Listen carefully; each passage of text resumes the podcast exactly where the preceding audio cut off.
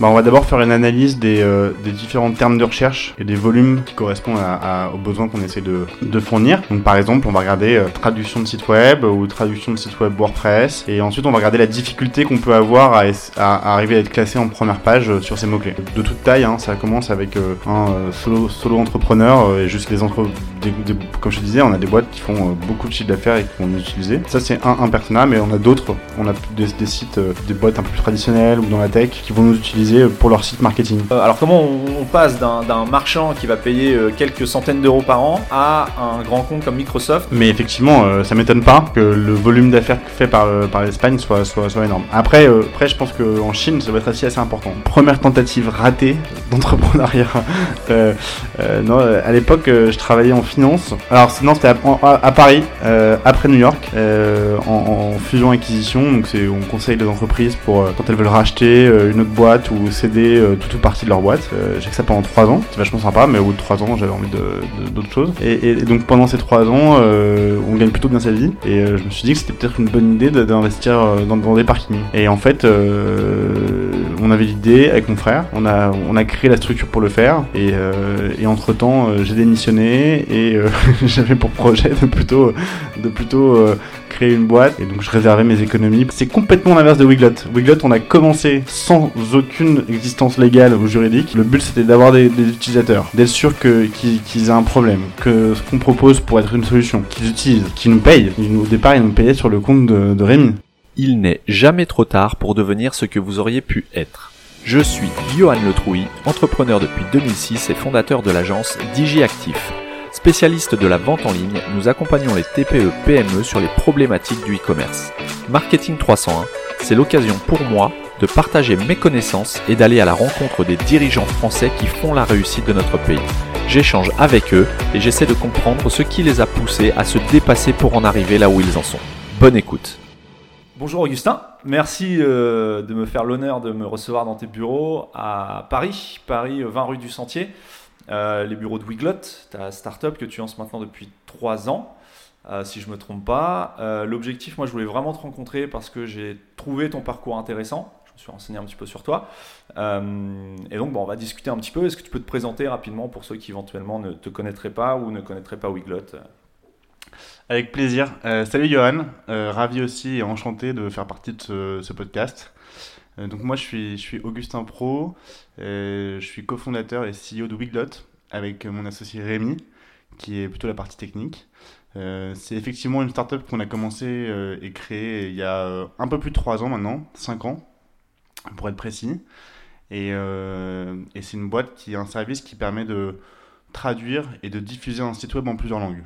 On va aider euh, les e-commerçants ou, les propriétaires de sites ou les, une équipe marketing à pouvoir ajouter et gérer ces différentes langues sur un site web. D'accord, ok. Et, comment ça t'est venu l'idée de, faire de la traduction? Parce qu'il y a déjà des acteurs sur, le, bah sur, le, sur, sur, la traduction, à commencer par Google Translate. Euh, d'où vient l'idée? Alors, euh, euh, on va parler de l'idée, c'est plus simple que de parler de, effectivement d'où vient l'idée que de notre comparaison en Google Translate. Donc l'idée, elle vient pas de moi, elle vient de mon associé Rémi. En fait, Rémi, avant Wiglot, il avait créé une première boîte qui s'appelait Spotters et qui était euh, un, mix entre Le Bon Coin et Google Maps, justement. Et le but, c'était l'idée, c'est de dire le prisme géolocalisation, c'est important pour pouvoir faire des achats de petites annonces. Et il s'est occupé du dev pour toute cette euh, startup. Et dans le dev, il y a pas mal de choses qui étaient compliquées. Quand tu dois ajouter du paiement sur un site, c'est pas facile à faire. Quand tu veux ajouter euh, de l'automatisation d'email pour l'onboarding, c'est pas facile à faire. Quand tu veux, enfin bref, la recherche, c'est pas facile. Et à chaque fois, il y avait une solution hyper simple pour le faire en API. Il y avait Stripe, il y avait Algolia, il y avait euh, SendGrid. Donc euh, il se disait, bon ok, c'est cool, à chaque fois qu'il y a un défi technique, j'ai quelque chose de simple. Et pour la traduction, la partie technique de faire la traduction, ça a été un cauchemar. D'accord. il a fait une partie de ses études euh, aux États-Unis, donc il parle très bien anglais, mais c'est vraiment l'aspect technique qui était euh, hyper pénible, hyper long. Euh, il comprenait pas pourquoi il y avait une solution simple pour le faire. quand tu parles de technique, je te coupe, mais quand tu parles de technique, parce que la traduction, la, technique, elle est nécessaire pour automatiser la traduction, parce que sinon, tu mets un traducteur, il va traduire toutes tes pages ou tous tes, tes produits dans le cas d'une boutique en ligne. Ouais, mais alors c'est pas forcément simple à faire. Alors, euh, par exemple, euh, dans le cadre d'un, si tu prends un site custom, euh, donc sans, sans, CMS, sans outils pour pouvoir faciliter la gestion du contenu, euh, ça veut dire qu'il faut que tu, dans, dans, le code, que tu prévois que euh, tout ton contenu il est dans des fichiers sources, dans des fichiers clés, qu'ensuite ces fichiers clés tu les modifies un par un toi développeur, que tu les remets, en, tu, les remets sur le serveur une fois qu'ils ont été modifiés, que tu valides bien et tu vérifies que les URL se suivent bien pour les différentes langues, le côté SEO. En fait, il y a tout un aspect technique, un challenge, un défi technique pour faire du multilingue des traductions qu'on voit pas tant qu'on n'a pas été confronté à ça. Euh, je sais que toi, euh, tu es plutôt euh, habitué, enfin, habitué de PrestaShop. Oui, oui, on travaille sur PrestaShop et oui, on, a, on, on, intervient parfois dans l'internationalisation où là, forcément, les, problématiques de, de traduction interviennent. Mais je pense que les problématiques que vous avez, c'est plutôt des problématiques euh, de qualité de traduction ou de, ou de pouvoir traduire. Euh, c'est plutôt les ressources. Enfin, moi, par rapport aux clients euh, qu'on peut gérer à l'agence, c'est plutôt des problématiques de ressources humaines. Parce que les traductions sont, enfin, en tout cas sur les projets qu'on gère, sont réalisées, ne sont pas réalisées automatiquement. Donc ça va plutôt être des problématiques de comment on va faire pour. Après, ça dépend aussi du catalogue.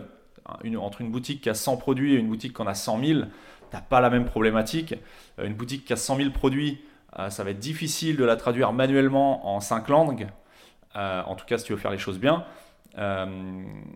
donc là, tu vas peut-être avoir besoin d'outils bah, automatiques, peut-être comme Wiglot ou, d'autres, je sais pas, mais tu as besoin tu vas avoir besoin d'automatiser, parce que tu peux pas passer, sachant que tes fiches produits bougent en plus, donc le temps que tu traduises tes 500 fiches produits, parce que si tu as 500, tes 500 000 fiches produits, euh, tu, vas renouveler ton catalogue, donc tu n'en finis jamais. Ou alors il te faut une équipe, euh, une armée derrière de traducteurs, ce qui n'est pas forcément possible. Quoi. Ouais, exactement. Le contenu, il, est, vivant, en fait. Il, évolue tout le temps. Même sur 100 produits, ça, ça bouge euh, pas mal. Aussi, bien sûr. Et donc, il y a déjà une problématique de toujours avoir des traductions à jour et qui, qui arrivent bien à prendre en compte le nouveau contenu. Mais il y a aussi la problématique dès le départ d'avoir une solution simple, qui soit peu coûteuse en termes de ressources techniques pour pouvoir ajouter une langue, de la, de la bonne façon d'un point de vue SEO et d'un point de vue technique. Et alors, PrestaShop, je reviens dessus et après j'arrête. Ouais, non, mais très bien, moi j'aime bien PrestaShop. Hein. la, vidéo, la, la, vidéo, l'épisode n'est pas sponsorisé par PrestaShop. Hein. Euh, PrestaShop le prévoit relativement assez bien en fait dans son, dans son back-office. Et c'est pour ça que je pense que, que, que c'est quelque chose qui. Euh, la partie technique est, est, est, plus ou moins bien intégrée dans PrestaShop pour pouvoir permettre d'ajouter des langues. Ça n'enlève pas de la pénibilité qui est euh, mettre à jour, euh, effectivement traduire et maintenir les différentes langues. Mais au départ, rajouter euh, de l'anglais sur une boutique française, c'est moins difficile sur PrestaShop que sur un, que sur un site custom. Oui, bien sûr. Bien sûr. Donc voilà, le, la pénibilité, le problème, il venait de là. De Rémi. Et, et en, fait, il a, ils vont arrêter avec son associé cette première startup parce que ils, ont fait 15 000 annonces, euh, un, accélérateur, euh, donc c'était quand même bien, mais c'était tellement loin de ce que Le Bon Coin euh, permet de. Enfin, les millions d'annonces de, de, Oui, il y avait trop de retard par rapport au marché de la petite annonce. Quoi. Et c'est difficile de très difficile à monétiser. Donc à un moment, ils arrêtent. Et quand ils ont arrêté, il s'est dit bon, bah, est-ce que je remonte une startup ou, ou alors est-ce qu'au contraire, je reprends un job? Et il s'est dit ok, bah, je, je, je remonte une startup je pense au problème que j'ai eu. Et en fait, ce problème-là, ça a été euh, comme une évidence pour lui qu'il devait y avoir une solution simple, sans aucune ressource technique, qui permette facilement de passer un site d'une langue à plusieurs langues et de pouvoir gérer ses traductions sans jamais passer par une équipe technique. D'accord. Voilà. Donc l'idée, elle est venue de là. D'un euh, problème personnel, euh, sur un projet personnel. Ouais, exactement. D'accord. Et, donc aujourd'hui, tu es associé avec, avec Rémi c'est ça? Ouais. Euh, tu as combien de salariés? Parce que là, on est dans les bureaux, il y a, beaucoup, de, beaucoup, de, beaucoup de places, euh, beaucoup de postes. Vous êtes combien aujourd'hui dans, Aujourd'hui, aujourd'hui on est. aujourd'hui, il y a beaucoup de places, beaucoup de postes et pas beaucoup de gens, parce qu'on est en période Covid. Mais, mais, euh, mais aujourd'hui, on est, euh, si je dis pas de bêtises, on est entre 23 et 25. D'accord, salarié. Euh, salarié, salarié ok. Ouais, donc ça a bien progressé en 3 ans. Oui, c'est ça, Wiglot c'est 2016. Ouais, donc en 4 ans maintenant, ouais. En 4 ans, euh, une vingtaine de salariés. C'est plutôt bien. J'ai vu qu'il y avait euh, plus d'un milliard de pages qui avaient été traduites. Ouais, c'est vrai. Alors ça a dû progresser parce que mes stats datent d'il y, a, un an, je crois. Ouais, effectivement, plus d'un milliard de pages traduites, c'est assez sympa. De se dire que. C'est un chiffre qui parle. Qui, ouais, c'est sympa le milliard. Donc pour, pour les, les commerçants qui, qui, pourraient écouter cet épisode, un milliard de fiches produits traduites depuis, depuis 3-4 ans maintenant. Donc ouais, c'est plutôt bien. Et euh, l'association, moi ça m'intéresse aussi parce que j'ai été associé euh, plusieurs fois dans des, dans des, dans des sociétés. Et euh, comment ça se passe Vous vous connaissiez avant, Rémi et toi, ou vous êtes rencontrés Comment Est-ce que l'association se passe bien? Est-ce que, vous êtes, est que vous êtes tout le temps d'accord Moi je sais que ça n'a pas forcément toujours été le cas sur mes expériences personnelles. Comment, comment tu vis l'association et comment... c'est une super question. effectivement l'association, c'est hyper important. Euh, alors, l'idée, elle venait de lui. Euh, il avait même euh, le premier prototype. c'est le premier utilisateur quand je l'ai rencontré. Et on s'est connus, on n'était pas copains du tout avant, on s'est connus par, pour la petite histoire, par un incubateur, enfin je sais pas quel nom on peut lui donner, mais par The Family, je sais pas si D'accord, oui, je connais bien sûr, oui. Et on, connaissait quelqu'un en commun. Et, et, et, quand, ils, quand ils ont arrêté cette première aventure Spotters, euh, il était resté ouvert à rencontrer d'autres gens qui, auraient des profils complémentaires. Et moi, je cherchais à ce moment-là à, soit monter euh, une boîte, soit à rejoindre une équipe euh, ou un projet très tôt dans l'aventure. Et c'est comme ça que je l'ai rencontré. Et depuis, on est mais hyper alignés dans, dans, dans, beaucoup de décisions, dans la vision de Wiglot, dans... On a, je crois que dans les bureaux de Wiglot, il n'y a jamais eu un mot plus haut que l'autre euh, d'énervement, euh, que ce soit nous ou, les membres de l'équipe. D'accord. Euh, et ouais, non, je pense qu'il y a plein de choses géniales dans cette aventure, mais une des choses assez extraordinaires pour le moment, c'est le côté humain et l'association avec lui. Ouais, bon, bah, c'est bien, ça se passe bien. Et, euh, et d'après ce que j'ai compris, lui, il est plutôt technique. Ouais. Toi, tu es peut-être plutôt euh, commercial ou développement, communication. Ouais, c'est ça, exactement. Un peu, un, peu tout le reste euh, et rien à la fois, non. non, non, ouais. Moi, je suis pas technique, clairement. quand je l'ai rencontré, je connaissais pas la différence entre HTML et CSS. D'accord. c'est pour te dire. Oui, pas technique du, du tout.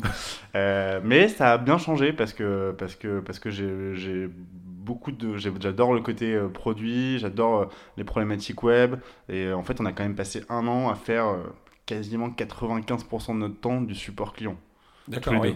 Donc, t'as pas le choix. T'es obligé de comprendre comment ça fonctionne. pour répondre, bah, pour répondre et, leur, et, leur, donner des solutions. Aussi, ouais, complètement. Et donc, c'est. J'imagine que c'est pas Rémi qui a développé toute la plateforme, tout le, toute la solution technique Wiglot tu vas peut-être me dire le contraire, j'en sais rien, mais du coup, comment Alors, comment Moi, ce qui m'intéresse, c'est comment tu pars d'une idée et t'en, en fais en 3-4 ans un projet euh, qui peut financer une vingtaine de postes.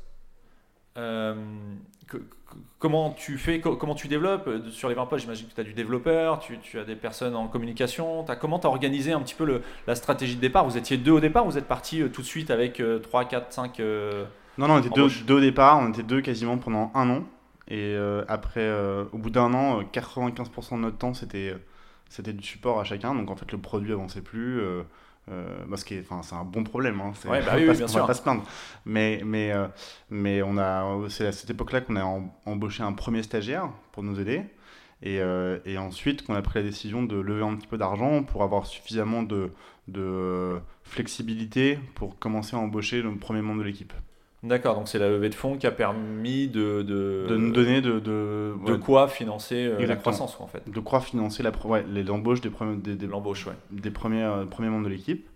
Et aujourd'hui, l'équipe, c'est, principalement euh, trois, euh, trois, trois équipes. C'est l'équipe tech, dev, l'équipe support, l'équipe marketing. Et en plus, et c'est assez récent. Il y a, euh, il y a euh, une sales, une commerciale, Laura, qui nous a rejoint en début d'année. Et il y a aussi Mary qui s'occupe de toute la partie administrative et, et vie au bureau. Euh. D'accord. Et en termes de personnes, tu as combien de personnes en tech, en support et en marketing? C'est à peu près un tiers, un tiers, un tiers. D'accord. Ok. Et alors, ouais, en fait, ce que, ce que tu expliques, c'est que au bout d'un an, vous êtes arrivé à un, Enfin, tu vas me dire si je me trompe, mais c'est quelque chose d'assez courant. Enfin, j'ai l'habitude d'échanger avec des, des, entrepreneurs et c'est quelque chose qui revient souvent. Euh, j'y suis aussi moi-même confronté, euh, où en gros, tu arrives à une période du développement de ton entreprise euh, où tu n'es pas assez pour continuer à développer l'entreprise, enfin, t'as pas assez de ressources humaines pour continuer à développer, et toi, tu ne peux que maintenir ce qui est existant, d'existant, notamment le support client. Tu disais au bout d'un an, vous étiez deux à faire beaucoup de support client, mais du coup, pendant que tu fais du support, tu développes pas la, la, plateforme, tu développes pas ta stratégie marketing, tu développes enfin, tout, tout, ce dont une entreprise a besoin pour, pour progresser.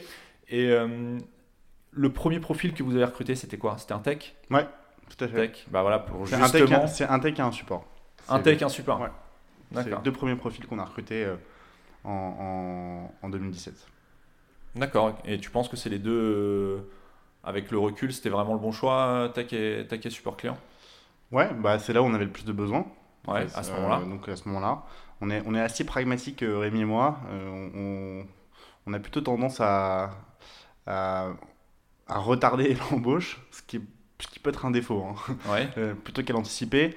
Mais bon, on veut être sûr qu'il y ait effectivement euh, euh, du, boulot et, des, et, des, des, responsabilités pour les personnes qui nous rejoignent. Et, effectivement, là, on, avait du mal à avoir suffisamment de vélocité sur, la, sur le développement de la plateforme et, du mal à, à pouvoir traiter le volume de support client qu'on avait. D'accord, ok donc c'était vraiment, vous avez embauché là où vous aviez besoin de, ressources. Quoi. Ouais. Ouais, c'est ça. Et c'est indiscret de demander combien tu as, levé de fonds pour, euh, pour permettre cette croissance? Ouais, alors nous à l'époque, on a levé, donc c'était en 2017, 450 000 euros. D'accord. Et tu es passé par quel. Euh, Et on, est, on a levé auprès d'un fonds euh, d'amorçage qui s'appelle SIDE, S-I-D-E Capital. D'accord. Et qui marche un peu comme un, comme un club de business angel. D'accord, euh, ce, qui est, ce, qui est, ce, qui est, assez génial parce qu'il y a, y a vraiment une bienveillance euh, qui, qui, transparaît de, leur approche de l'investissement euh, dans des startups. Ok. J'imagine que tu as suivi, je fais un parallèle là, parce que tu me parles de Business Angel, levée de fonds, tout ça. L'émission que tu es passée sur M6, qui va être mon associé il y a quelques mois maintenant, c'était fin d'année dernière, je crois. Alors je vais bah, j'ai jamais regardé. jamais mais tu es au courant mais je suis au courant que ça, aurait, pu être, aurais pu être justement dans le, dans le profil type des. des ouais, ouais, ça aurait pu. Ça aurait pu. J'ai reçu euh, Bakary euh, Camara qui est passé à l'émission justement, euh, qui sera dans un autre épisode. Mais, euh, mais, mais oui, et il expliquait que c'était une superbe aventure, une superbe opportunité qui lui tombait dessus sans qu'il postule à quoi que ce soit. Et, et, et, ça a permis vraiment, de, de en termes d'image de, de, marque, bah, de le propulser forcément quand tu passes euh, en prime time sur, euh, sur M6, euh, forcément ça, ça, aide quoi. Ah ouais, je trouve ça génial. Alors, ah bah oui, c'est, je sais pas si c'est une saison en préparation, moi en tout cas j'avais bien apprécié de, regarder un petit peu les profils, comment les personnes, j'avais bien regarder comment les personnes présentaient leurs idées en fait. Comment tu arrivais sur, sur, devant des investisseurs de renom, hein. tu avais Marc Simoncini, donc Mythique, enfin voilà, Blablacar, je sais plus quel est le nom de, du fondateur, mais bref, tu avais plusieurs personnes quand même assez importantes dans le, dans le milieu tech et de savoir comment tu présentes un projet, euh, quel qu'il soit, à, ce genre d'investisseurs, de, c'était plutôt intéressant. Euh, alors, tu n'es pas passé sur, euh, sur M6, par contre, tu es passé sur BFM Business. Ouais. Comment, alors, comment on fait pour décrocher un. très jolie transition d'ailleurs. oui, en plus, c'était pas écrit. comment on fait Alors, je vais pas, je vais pas mentir, je suis pas arrivé tout seul. On travaille avec une agence de, de relations presse. D'accord. Ouais, qui s'appelle Stories Out. D'accord. Et qui nous a aidé à, bah, être plus visible euh, euh, sur, dans, dans, les médias euh, français. nous, on n'a on a, on pas vraiment bâti notre croissance sur notre visibilité dans les médias français ou, ou, ou, étrangers. Et donc on s'est dit qu'à un moment, c'était important aussi de, de, commencer à faire ça. Et pour le faire, de s'associer avec les gens qui savent le faire mieux que nous. Donc c'est pour ça qu'on a, on a choisi de, travailler avec une agence de relations presse et qui nous ont permis de, de, décrocher cette interview sur BFM Business. D'accord, ils ont envoyé des communiqués, j'imagine, et puis euh, et, ça a mordu chez, euh, chez BFM. Exactement. Alors, pour avoir fait l'expérience aussi BFM Business dans une autre euh, société dans laquelle je ne suis plus, mon associé était passé, était passé à BFM Business suite à des relations presse. est-ce que vous avez observé, est-ce que vous aviez prévu euh, enfin, ont, je, mélange parce que j'ai plein de questions en même temps. Euh, quelles ont été les retombées, déjà direct sur le moment, au, moment de la diffusion? Est-ce que vous avez les serveurs qui ont sauté, par exemple, de Wiglot, euh, ce qui a été le cas pour nous. Est-ce que vous avez anticipé ça? Est-ce qu'il y a eu d'autres tombées plus tard? Comment, comment ça, qu'est-ce que ça vous a apporté concrètement? Alors, déjà, il faut savoir que je suis passé très tôt. Ouais. je suis passé à, à 6h15 du matin. Donc, Ah, bah, euh, c'est pas- c'était pareil, hein, c'était la matinale. euh, Ouais, je ouais. sais plus, oui, oui. Exactement. Euh, bon, c'est pas, la- c'est pas l'heure de plus grande écoute. Non, c'est sûr. euh, Mais BFM quand même. Mais BFM quand même. Et non, non, je on est hyper content. Pas Equidia à Ouais, ouais. 2h du matin non plus. Exactement. Après, on a un produit qui est pas non plus un produit euh, grande conso B2C. On est quelque chose qui s'adresse euh, au B2B. Mais on a quand même, on a eu, on a eu franchement, on a eu deux, deux effets positifs. Le premier, c'est euh, quand même une hausse du trafic ce jour-là. On n'a pas eu les serveurs down, donc ça c'était bien. Et le et une hausse de, de marques d'intérêt, de gens qui voulaient savoir euh, ce qu'on faisait, un peu plus ce qu'on faisait, comment est-ce qu'éventuellement on pourrait euh, les aider dans leurs problématiques euh, traduction multilingue de leur site web, internationalisation. Et il y a un autre effet positif, c'est aussi auprès soit et du secteur dans lequel on est, donc secteur tech ou même secteur de la traduction, de bah, s'imposer comme des gens qui sont qui sont qui comptent dans le dans l'industrie avec une solution fiable. Et aussi, euh, je pense que c'est important, euh, euh, ça montre aux gens qui nous suivent, que ce soit les investisseurs, nos partenaires ou même l'équipe, que que on, on- est visible et on, et on, a, et on a une forme de crédibilité et une fiabilité en passant sur ce type d'émission. C'était plus, l'apport est plus au niveau du branding, euh, de, de peut-être que ça, ça peut aussi ouvrir la porte à des partenariats, de, d'investi- pas de- forcément d'investisseurs, mais de partenaires qui auraient vu le- la diffusion, pris connaissance de, des activités de Wiglot, etc., etc. Quoi.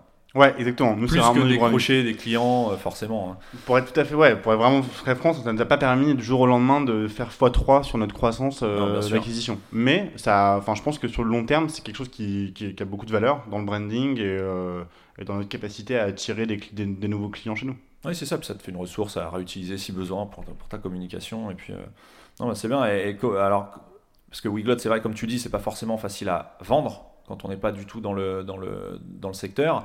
Donc, j'ai vu que bon, c'était un SaaS, hein, un, système, euh, un système SaaS, euh, que tu fonctionnais par abonnement, ce qui t'apporte une récurrence à, à l'entreprise. C'est vraiment ce business, ce modèle économique que vous aviez envisagé dès le départ, de, en fait, d'être sur un principe de récurrence et pas du one shot qu'il faut multiplier et répéter à chaque fois pour, euh, pour croître. Euh, alors ouais, alors juste pour revenir sur un point, Oui. euh, c'est pas si difficile à vendre. non, je sais pas. Non, mais Non, non, parce mais que on, je sais, on je- parle. Je, sais, mais, mais, euh, mais en fait, euh, quand les gens l'essayent ou quand ils ou quand ils ont connu d'autres solutions ou des problèmes dans la traduction, quand ils essayent Wiglot, en général, ils sont assez assez bluffés. d'accord, ok. Bon, c'est normal, hein, je prêche pour ma paroisse. Ouais, non, mais c'est- mais mais effectivement, dernière partie de ta question, c'était. bah, comment, comment. Ah, est-ce qu'on a déjà prévu ce modèle SaaS voilà, c'est le SaaS et de- d'abonnement récurrent. Ouais, ouais, tout à fait. Parce que c'est accessible, hein, enfin, on peut le dire. J'ai Ouais, regardé un peu ton pricing. euh, voilà, on n'est pas sur des. Parce qu'il y a, y a d'autres acteurs dans, dans ton domaine qui font de la traduction, euh, desquels je m'étais rapproché pour avoir euh, des informations pour, pour des clients. On est sur des tickets d'entrée euh, à, à 5 chiffres, quoi. Ouais. Voilà, donc là, là, on est. Ton, ton Ouais, nous, pricing, il part- Nous, en moyenne, un, un- un- un commerçant chez nous, il va payer entre euh, 500 et 2000 euros par an, quoi. Oui, voilà, Ouais. donc euh, ça reste accessible. Ouais. C'est un coût, mais ça dépend de la taille du commerce, ouais, c'est toujours pareil. Mais euh, euh, après, ça te permet aussi de t'ouvrir à d'autres pays euh, pour 500 ou quelques milliers d'euros par an. Mm. Euh, bon, finalement, c'est un coût qui, qui, qui, qui peut sembler dérisoire. Quoi. Mm. En tout cas, comparé aux solutions euh, auxquelles j'ai été confronté, euh, c'est vraiment euh, intéressant au niveau du pricing. Et donc, ouais, donc je repose ma question. Ouais. C'était quoi votre modèle économique de base? Est-ce que c'était celui qu'on a aujourd'hui? Ou est-ce que ça a évolué? Est-ce que vous avez fait des erreurs entre temps et du coup vous êtes réorienté sur, sur certaines choses? Alors, le, le- le modèle économique, ça a toujours été un modèle par abonnement. Ça, ça n'a pas changé. Depuis le début, c'est comme ça. Pour euh, une raison, c'est que euh, nous, on, on supporte un coût quand, euh, pour, pour les mots qui sont traduits et pour les appels qui sont réalisés sur un site en version traduite. Et en oui. fait, donc, du coup, ce, ce coût-là, on- c'est un coût euh, variable, mensuel, euh, et donc c'est un coût d'usage. C'est pour ça qu'on le fait sous forme d'abonnement, parce qu'on ne peut pas vendre à un prix fixe un service qui peut être utilisé pendant euh, un nombre infini d'années. Sinon, ça Bien sûr, oui, non. décroît la valeur de, de- de- mécaniquement de la valeur de notre service au fur et à mesure. Et en plus, je pense que ça, ça a même une vertu, c'est que ça nous oblige systématiquement à être euh, euh, au niveau, voire au-dessus des attentes de nos utilisateurs. s'ils sont pas contents, l'année d'après ou le mois d'après, ils arrêtent.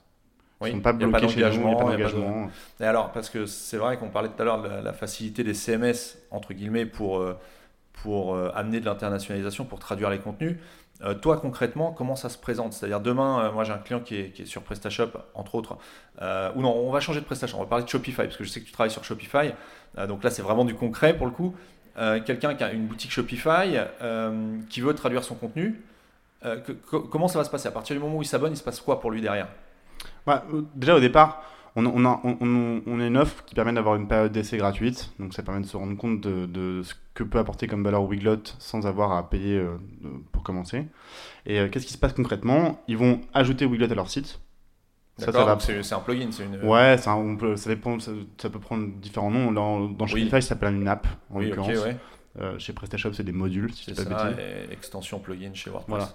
Voilà. Euh, et, mais euh, mais le, le système, enfin, le principe reste le même, peu importe la plateforme pour nous. C'est que ça prend entre euh, 5 et, et 15 minutes euh, de configurer et d'ajouter cette ce Wiglot. Ouais. Une fois que c'est fait, nous, on offre un premier volet de traduction qui va être automatisé et automatique. D'accord, donc ça veut dire, je te coupe je- vraiment pour bien découper les- les- le process et comprendre. Donc euh, le- l'app sur la boutique Shopify va récupérer les contenus en français, si on est sur une boutique française, va les traduire par un algorithme ou euh, je, je ne sais quel techno derrière que vous avez mis en place, et va renvoyer les contenus traduits sur le site, c'est ça? Exactement. C'est exactement ça. Là, au, bout de, au bout de 15 minutes, c'est ça qui s'est passé. Donc chaque page est disponible dans la version traduite, donc par exemple en anglais sur une Mhm. boutique française. Euh, pour les traductions automatiques, nous, on va se fournir auprès des meilleurs du marché. Donc on va se fournir auprès de DeepL, Microsoft Bing, Google Translate, D'accord Yandex pour certains types de langues, c'est Ouais. le moteur de recherche russe. Russe, ouais. Euh, et ensuite, il y a une plateforme, un compte utilisateur dans lequel euh, nos clients, leur- les équipes de nos clients peuvent venir modifier, changer la traduction qu'on a proposée en temps réel. Donc par exemple, euh, si j'ai vu un- une traduction qui ne va pas sur une page, bah, je rentre dans, dans, dans Wiglot, je change ça et c'est changé automatiquement sur la page. D'accord. Et ils peuvent même, s'ils veulent, soit un- inviter euh, une équipe pays, s'ils ont des équipes pays, un freelance avec qui ils ont déjà travaillé, s'ils ont déjà un freelance, et ils ont le choix, s'ils le souhaitent, d'aller commander de la traduction professionnelle auprès de partenaires avec qui nous on travaille. S'ils n'ont pas les ressources et ils veulent totalement externaliser cette partie, c'est possible. Ouais. Ils peuvent le faire pour tout, une partie de leur site ou pas du tout.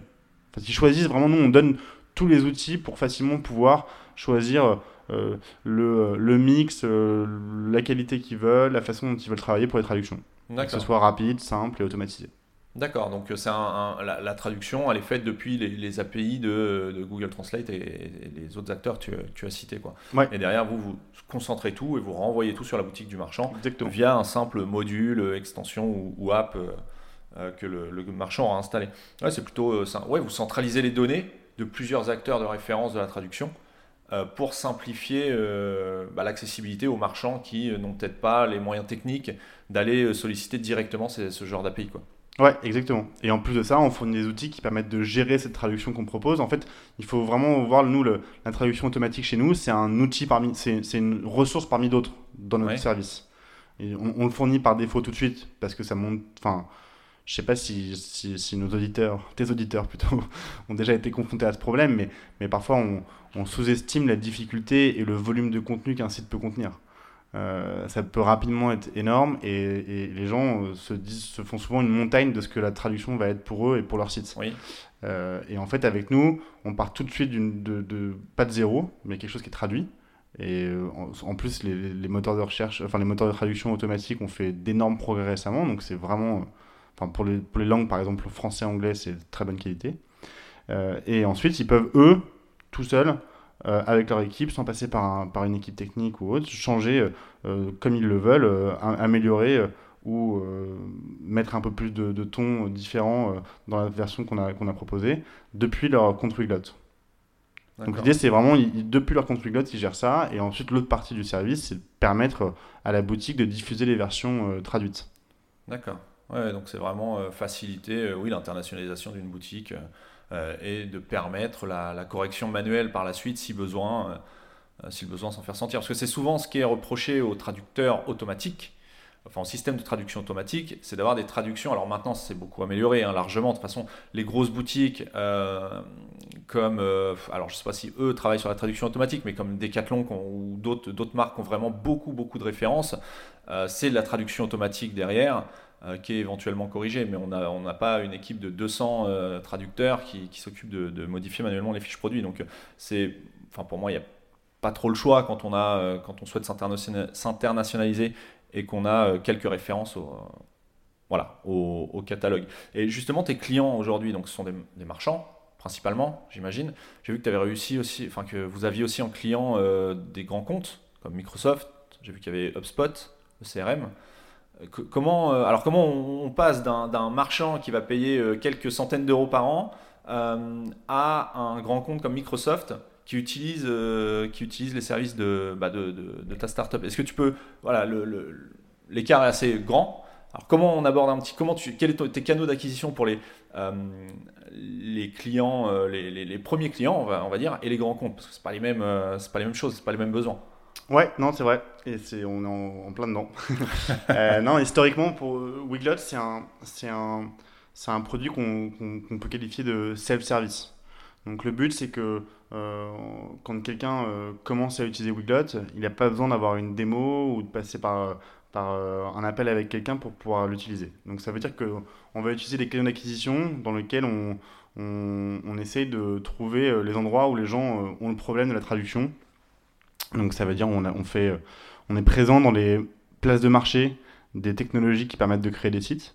Donc c'est un peu comme un App Store mais euh, dans, dans, une techno qui permet de créer un site. Donc, tu disais WordPress, Shopify, PrestaShop, par exemple. Euh, donc ça, ça permet d'avoir tout de suite un peu de, de, de, visibilité et d'être utilisé par des, par des marchands. Euh, ou, des, ou des sites web. On va aussi utiliser de, du référencement payant, Google Ads principalement, sur des termes de recherche. Quand je cherche une solution pour traduire mon site, bah, on, on, on fait en sorte d'être là. Euh, on va aussi utiliser euh, du référencement naturel. Donc là, c'est plutôt de la production de contenu pour pouvoir apparaître sur les termes de recherche qui nous paraissent euh, pertinents. ça, ça m'intéresse. Je te coupe. sur la production de contenu étranger, du coup, en langue étrangère par rapport au, pays de base. pour sortir dans, dans, les moteurs de recherche, donc on va parler de Google, comment, euh, parce que nous on fait beaucoup de SEO, bon, spécialisé PrestaShop, mais le contenu, ça reste du contenu qui soit posé sur un PrestaShop, sur un Shopify ou sur un Joomla ou je ne sais quoi, c'est pareil. Euh, comment tu arrives à, est-ce qu'il y a des notions d'optimisation sémantique derrière? Comment vous faites pour euh, travailler le contenu SEO d'autres langues en fait? Sur quelle base vous, sur quelle base ta technologie se base en fait? Ok, ouais. Euh, bah, nous, la spécialiste chez nous, c'est Elisabeth euh, qui s'en occupe. Mais l'idée, c'est. Bah, on va d'abord faire une analyse des, euh, des, différents termes de recherche et des volumes de, de, de recherche qui correspondent à, aux besoins qu'on essaie de, de, de, de, fournir. Donc, par exemple, on va regarder traduction de site web ou traduction de site web WordPress. Et ensuite, on va regarder la difficulté qu'on peut avoir à, à arriver à être classé en première page sur ces mots-clés. Une fois qu'on a fait un peu ce scoring, euh, le but c'est de trouver le, bon arbitrage entre difficulté et volume de recherche. Et on va plutôt commencer par ceux qui ont des plus petits volumes avec des euh, difficultés qui sont moins importantes, a priori, pour être en première page, ce qui permet aussi de construire une réputation et, et, euh, et, et une marque auprès de Google pour, avant d'attaquer ou en même temps que d'attaquer des mots-clés qui sont avec plus de volume et donc plus difficiles à, atteindre en termes de première page. D'accord, là tu me parles de la stratégie interne de Wiglot. Moi je, pensais, on n'a pas parlé de la même chose, mais c'est intéressant du coup de savoir comment vous, euh, votre stratégie euh, euh, de communication se, se fait en termes de SEO. C'était plutôt, je pensais que tu me disais que Wiglot permettait de traduire dans un but SEO des contenus, les contenus de vos clients pour mieux eux les positionner, tu vois, sur les moteurs de recherche étrangers. Ok, alors du coup j'étais un peu perdu. Comment on parlait de canaux d'acquisition euh, Bah oui, oui du coup oui, on s'est euh, mélangé. Mais... Ok, donc retour sur le produit. Voilà. voilà. Retour sur le produit, et là tu as entièrement raison. Et d'ailleurs, c'est bah, l'une des forces de Wiglot, c'est de proposer une solution qui soit, euh, désolé pour mon anglicisme, mais SEO friendly tout de suite. Donc ça veut dire que les versions traduites des sites web et des pages web que Wiglot sert sont vues, indexées par Google. D'accord, ok. Donc ça veut dire que bon, Google, par exemple, va regarder euh, le titre d'une page, euh, la descri- métadescription et le contenu qui est à l'intérieur. Bah, il va bien voir cette version-là en anglais quand c'est traduit par Wiglot, et il va bien indexer cette version, tra- cette version traduite. D'accord, ok. Nous, ce qu'on nous, ce qu'on propose, c'est une, une, une segmentation, un affichage assez clair de qu'est-ce qui est du SEO, qu'est-ce qui est du texte, quels sont les éléments SEO spécifiques et quels sont les éléments qui sont du texte qui est euh, pour tout le monde, y compris, euh, y, compris les bots, mais aussi euh, les visiteurs humains.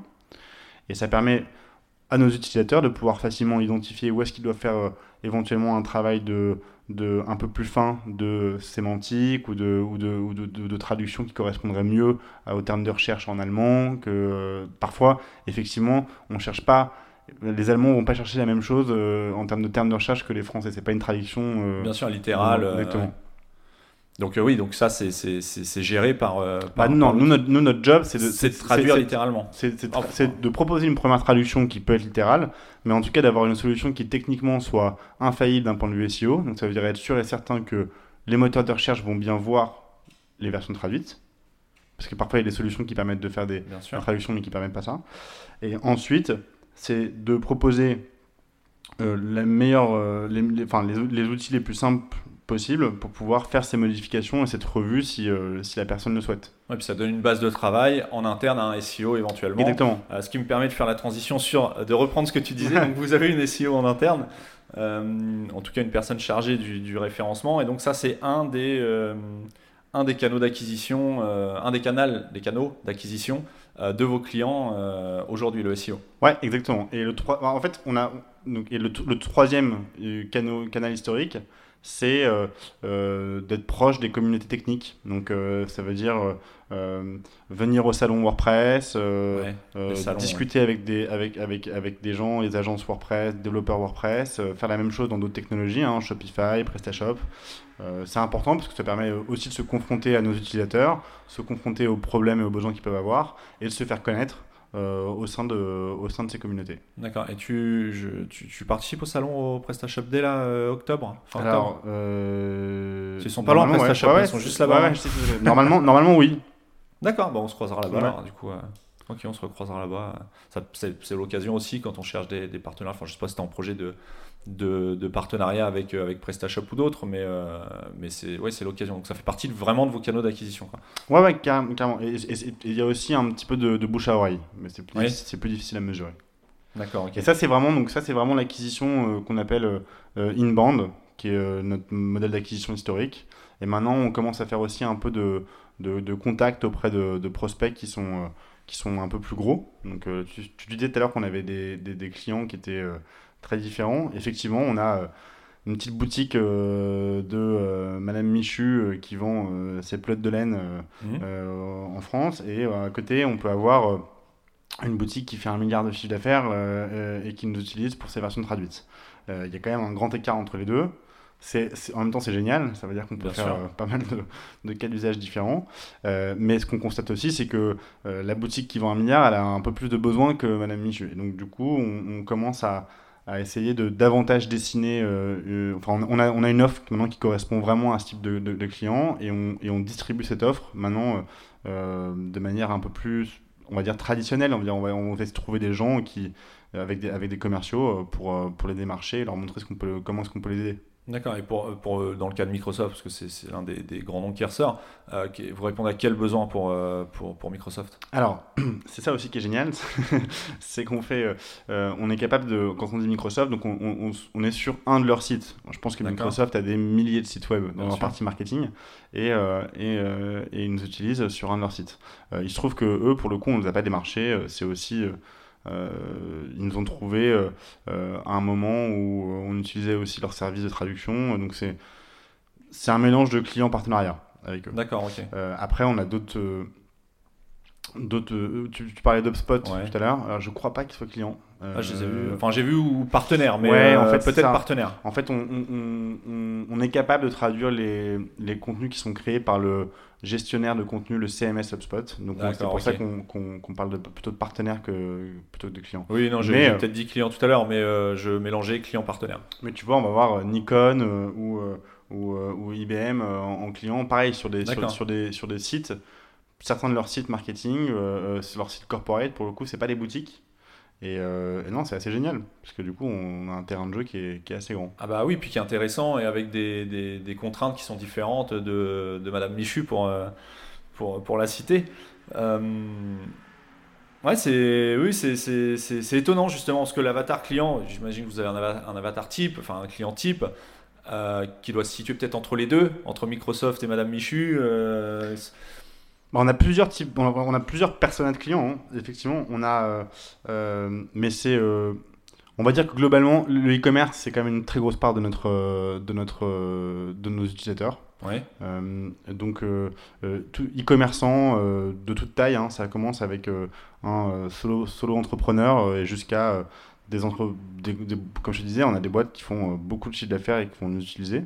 Ça, c'est un, un persona, mais on a d'autres. On a des, des sites, des, euh, des, des boîtes un peu plus traditionnelles ou dans la tech qui vont nous utiliser pour leur site marketing. Ça aussi. D'accord, ok. Et tu parlais justement que le, le marché de la traduction, c'est 50 milliards Dans le monde. euh, dans le monde. Oui, bien sûr. Ouais. C'est énorme parce que ouais, c'est- ouais. on, on se rend pas compte. euh, bon, forcément, on s'y intéresse pas forcément de, de, de prime abord euh, au marché de la traduction, mais euh, j'avais entendu aussi dans, dans une interview que tu avais réalisée que euh, il y avait une stat qui disait que pour 1 euro investi en localisation de traduction, c'est environ 25 euros de retour sur investissement. Comment tu calcules ce, ce, ce- ça, ça te parle ce, cette Ouais, stat ouais, carrément. alors que ça vient d'où? Parce que j'ai j'ai pas tout compris en fait quand je- quand j'ai entendu cette stat, mais je me suis dit ah c'est intéressant parce que faire 20 fois 25, Ouais.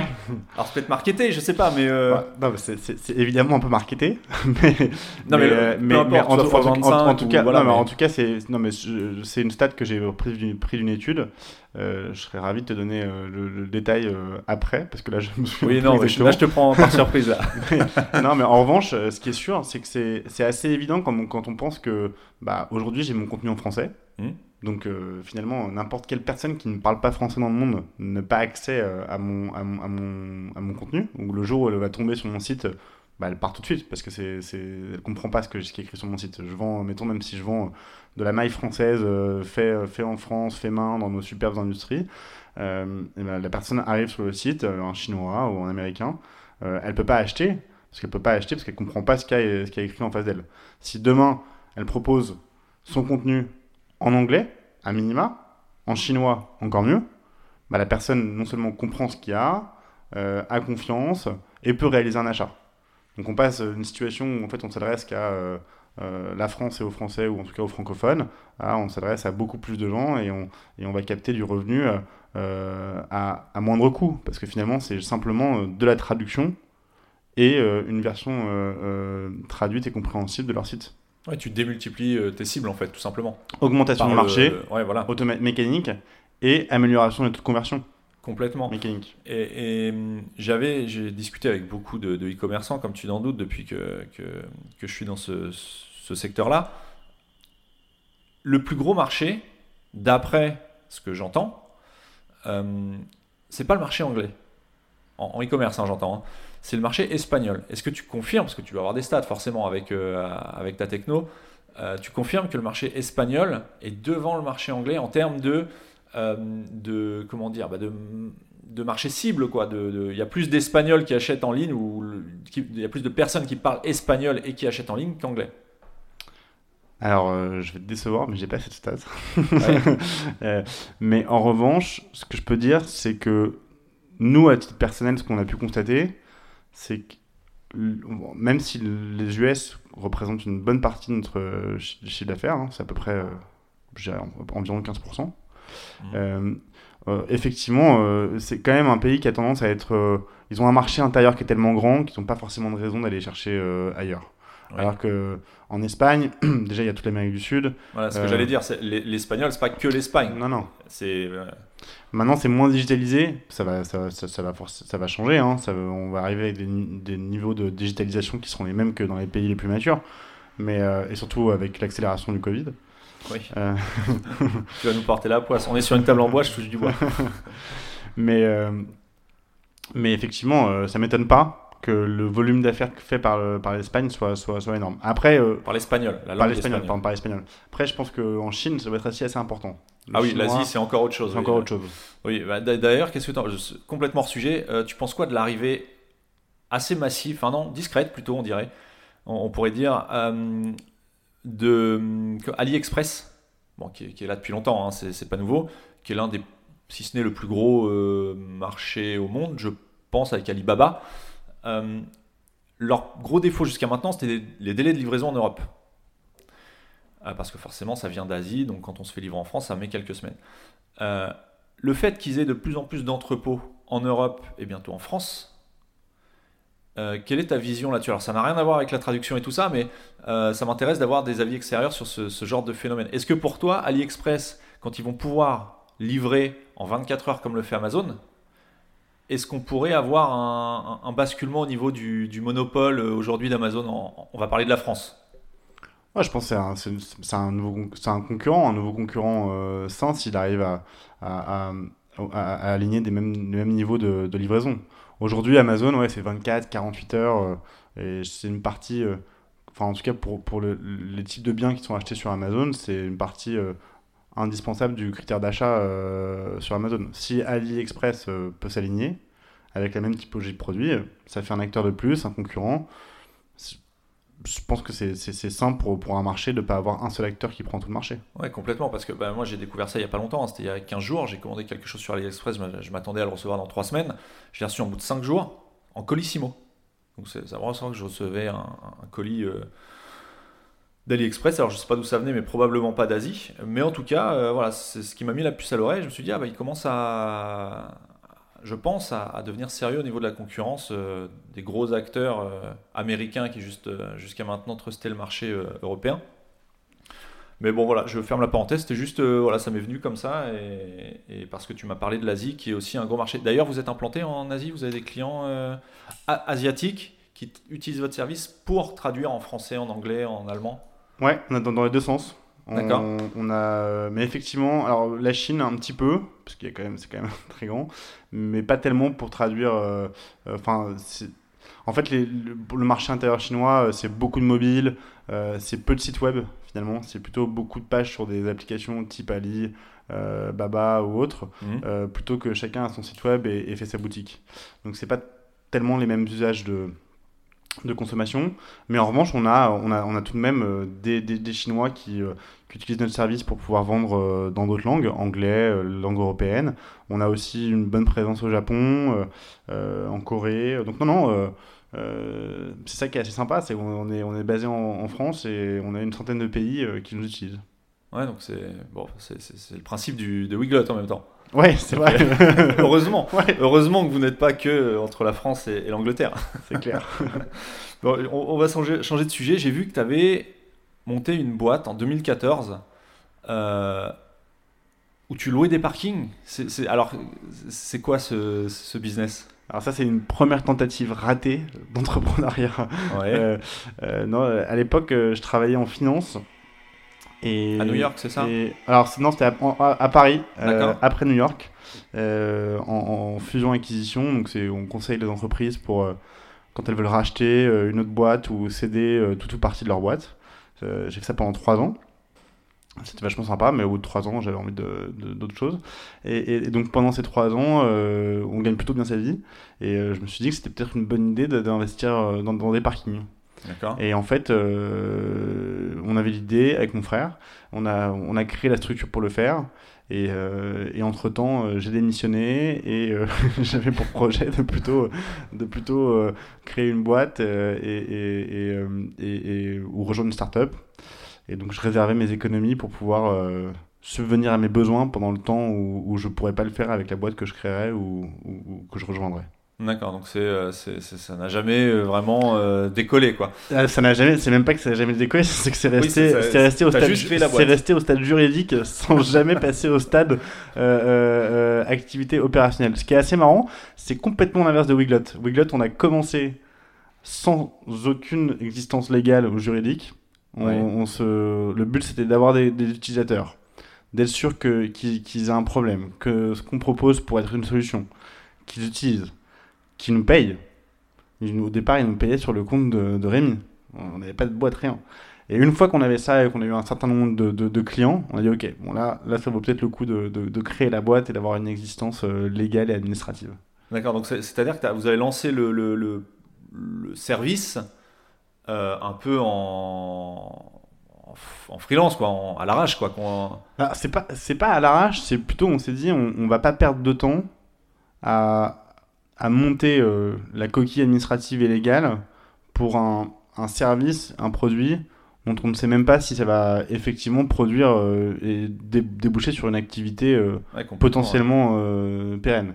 Donc on s'est dit, d'abord on se concentre uniquement toute notre énergie, notre temps sur valider que Wiglot et que le service qu'on propose, bah, ça répond à un vrai problème et qu'il y a des gens qui sont prêts à payer de l'argent pour pouvoir avoir une réponse et une solution à leur problème. D'accord, oui, c'est intéressant justement. C'est comme quoi il n'y a pas besoin forcément de mettre tout en place euh, avant même de, de, se lancer. On peut déjà se lancer, c'est souvent ce qu'on entend. Hein, le passage à l'action, c'est ce qui fait. Euh, enfin, ou non, je sais plus qui disait ça, mais une idée vaut rien tant qu'elle n'est pas, euh, tant qu'elle est pas mise en place. et pourquoi t'es pas resté à New York? Tu avais envie de revenir bah, en France C'est quand même dans le milieu de la, de la finance, qu'un autre secteur avec d'autres problématiques que je ne connais pas du tout pour le coup. tu reviens tu as pour ambition de te lancer un petit peu dans l'immobilier, comme on vient de le voir, et finalement tu montes euh, une start-up euh, avec un associé qui, euh, qui fait de la traduction. Ouais, c'est vrai que le parcours, il, est. Est-ce que, est que ça t'a servi? Est-ce que tu, tu, as eu tiré une expérience de ce que tu as fait outre-Atlantique pour, pour vraiment réussir aujourd'hui avec Wiglot? Ouais, ouais, ça m'a servi. Alors moi, j'ai passé six mois hein, à New York, mmh. où c'était un, un stage de fin d'études. Euh, en finance, en, conseil en fusion acquisition. Euh, ce stage m'a permis de, de pouvoir euh, rejoindre l'entreprise que je voulais en finance toujours, en fusion acquisition à Paris, qui s'appelle Lazare. Et, et donc, et cette expérience chez Lazare de 3 ans était géniale. C'est très rigoureux, ça demande beaucoup de, de, de concentration, c'est un gros volume de travail. Il y a une forme de, d'entrepreneuriat parce que euh, on n'a on pas souvent euh, le, le, guide de manuel d'utilisateur pour pouvoir faire les choses, donc il faut un peu mmh. trouver par soi-même. J'ai vraiment passé trois années euh, très formatrices et, et, j'en garde que des bons souvenirs et, des, très et des bons copains. Et mais au bout de trois ans, j'avais envie de, d'autres choses, d'aller voir, de me frotter à d'autres problèmes, de, de, me confronter à, créer quelque chose et, le faire grandir euh, un peu plus complet que. Enfin, en fait, je, trouvais que dans la finance et dans les fusions-acquisitions, la partie marrante qui était finalement euh, d'être en haut euh, partenaire de, de, ça, ça mettait beaucoup de temps. Ouais. je me suis dit que, en fait, l'autre pour, faire, pour arriver à, faire la partie marrante, il faut peut-être faire un autre, autre chose. Et monter une boîte, je pense c'était plein de défis, ça forçait à apprendre plein de choses. Euh, et, on se mettait en concurrence dans, dans, une industrie, dans un marché. enfin, je trouvais ça, euh, sur le papier, ça m'attirait. Plus sympa que... Euh, en tout cas, je me suis dit que j'en sortirais forcément avec plein de choses, et j'apprendrais des choses, et, et, l'aventure est géniale. Je ça fait, ça fait maintenant, depuis 2015, donc avant que la, boîte n'existe. du coup, oui. J'avais pas cette info, là on apprend quelque chose. en 2016. mais mais non, c'est génial. On apprend plein de choses n'y a pas une journée qui se ressemble, euh, mais euh, tous les matins, je suis ravi d'aller euh, travailler. Et toi, tes, problématiques personnelles aujourd'hui, si tu voulais être meilleur, est-ce que tu fais partie des, groupes d'entrepreneurs? Est-ce que tu te formes sur, sur divers sujets C'est quoi, toi, tes problématiques personnelles, outre Wiglot, tes, lacunes, voilà, que tu aimerais combler? Je sais pas si tu en as, hein, mais... Bon, on en a tous. oui, on en a tous, mais plus ou moins. les lacunes, du coup, c'est d'un point de vue professionnel plutôt professionnel, je sais pas. Est-ce que tu es à l'aise en marketing? Est-ce que tu te formes au quotidien sur l'état d'esprit? Sur, je sais pas, euh, est-ce que tu es dans des groupes, des, dans des masterminds, des, des, groupes de travail un peu privés euh? Alors, je suis plutôt dans des groupes euh, d'entrepreneurs ou amis, ou même pas entrepreneurs, mais et, et, c'est toujours intéressant de pouvoir, je pense, les solliciter sur des conseils, sur des problématiques que eux ont eu et que nous on a en ce moment et pour lesquelles ils ont trouvé des solutions. Euh, donc ça, euh, j'hésite pas à aller voir des gens qui sont meilleurs que moi aussi euh, sur recommandation pour essayer de comprendre qu'est-ce qu'ils font bien et comment est-ce que je pourrais le faire. ouais, non, je pense que mes lacunes, c'est, je, je, je, pense que c'est trouver du, temps pour les sujets les plus importants de Wiglot du moment. C'est, je pense, la partie la plus difficile, c'est, en ce moment, que, à laquelle je fais face moi, c'est de dégager suffisamment de temps pour les parties qui, qui sont les plus importantes du moment. D'accord, ok, ouais. En fait, c'est de l'orga, c'est- pardon c'est de l'organisation. Oui, de l'or- ah, donc, ouais, bah voilà, donc tu vois, voilà, de l'organisation. Comment être mieux je suis pas organisé désorganisé, hein, mais, mais, Non, mais c'est difficile organisé. de, De toute façon, de- le temps, c'est un, point commun, je pense, qu'ont beaucoup de personnes.